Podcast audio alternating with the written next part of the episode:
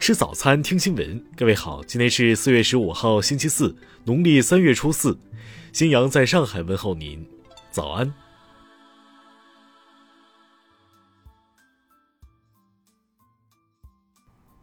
首先来关注头条消息。据媒体报道，从二零一六年十二月至今。湖南省衡阳县井头镇八零后女子宁顺花因无法忍受丈夫陈定华常年沉迷赌博，选择诉讼离婚。不过，时至今日，先后四次起诉离婚的他，离婚的心愿至今没有实现。今年三月三号，宁顺花第五次向衡阳县法院起诉离婚，目前案件正在审理中。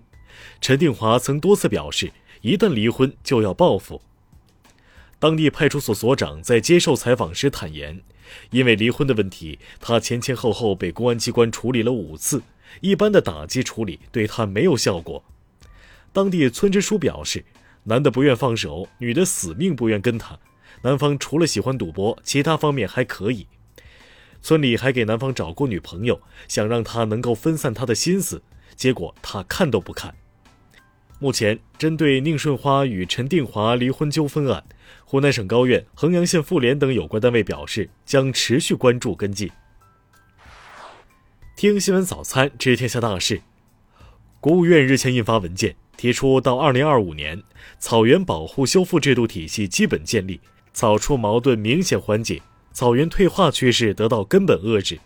草原综合植被盖度稳定在百分之五十七左右。草原生态状况持续改善。国家粮食和物资储备局昨天通报了2020年以来粮食流通领域行政执法典型案例，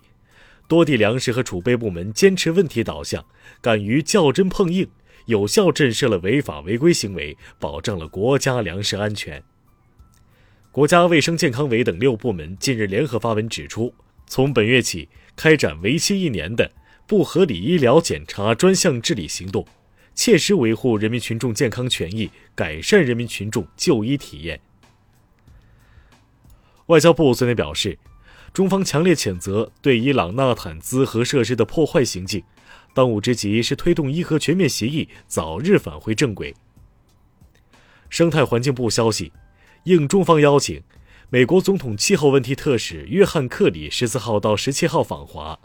期间。中国气候变化事务特使谢振华将同克里在上海举行会谈，就中美气候变化合作、联合国气候变化框架公约第二十六次缔约方大会等交换意见。民政部、中央网信办近日深入贯彻落实党中央决策部署，持续发力精准打击，依法关停了二零二一年第二批十家非法社会组织网站及其新媒体账号，清除了有关关联网页。安徽省巢湖管理局日前发布通告，对巢湖水域实行禁止垂钓。通告持续到二零三零年十二月三十一日，期间禁止任何组织和个人在禁止垂钓水域从事任何形式的垂钓活动，严禁收购、加工、销售非法垂钓渔获物。昨天中午，香港特区立法会加开特别大会，首读及二读《二零二一年完善选举制度综合修订条例草案》。下面来关注国际方面，美国政府高级官员十三号表示，总统拜登计划在九月十一号之前从阿富汗撤出剩余两千五百名美军，这意味着将错过特朗普政府此前与塔利班达成的五月一号撤军的最后期限。一项最新民调显示。总体而言，百分之五十五的美国民众表示，他们目前的财政状况与一年前差不多；百分之三十的民众表示，他们的财务状况有所改善，但百分之十五的人表示，目前的情况更糟。美国黑人男子弗洛伊德案庭审继续，为白人警察肖万辩护团队作证的一名武力使用专家表示，肖万跪压在弗洛里德身上长达九分钟是合理的，没有使用致命武力。伊朗常驻维也纳国际组织代表日前称，伊朗希望下周获得百分之六十纯度的铀，即将被用于生产制造放射性医学制剂时所需的钼。中国驻加拿大使馆发言人四月十四号就加情报部门等诬称中方实施间谍和干涉活动发表谈话，表示强烈不满和坚决反对，并再次敦促加方摒弃冷战思维和意识形态偏见，停止对华进行攻击抹黑。据外媒报道，丹麦已经开始取消叙利亚难民在其境内的居住许可。此政策的正式实行，使丹麦成为了欧洲首个拒绝叙利亚难民居住许可的国家。韩国慰安妇受害者李荣珠老人十四号访问位于韩国首尔的日本大使馆，向使馆方面递交信件，要求日本首相菅义伟将慰安妇问题诉诸国际法院。土耳其利比亚高级战略合作委员会会议十二到十三号在土耳其首都安卡拉举行，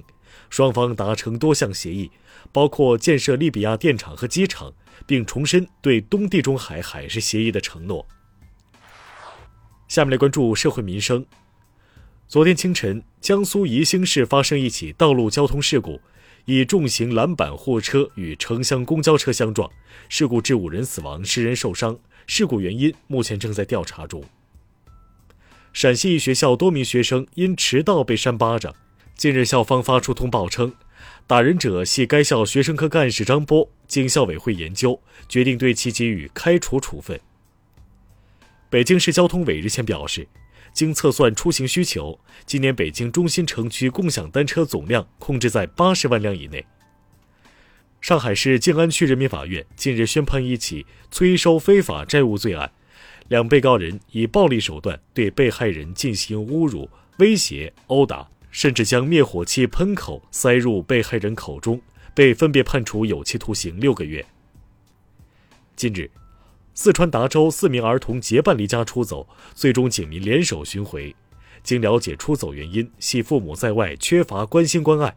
民警对出走儿童进行了安慰和批评教育，同时与家长就教育引导问题做了沟通交流。下面来关注文化体育。国际乒联十三号晚宣布，二零二一年世界乒乓球锦标赛新的举办日期为十一月二十三日到二十九日，比赛将按照原计划在美国休斯敦举行。据媒体报道，目前东京奥运会女足所有的参赛队伍已经全部产生。根据分组规则，中国女足铁定将与美国女足同组。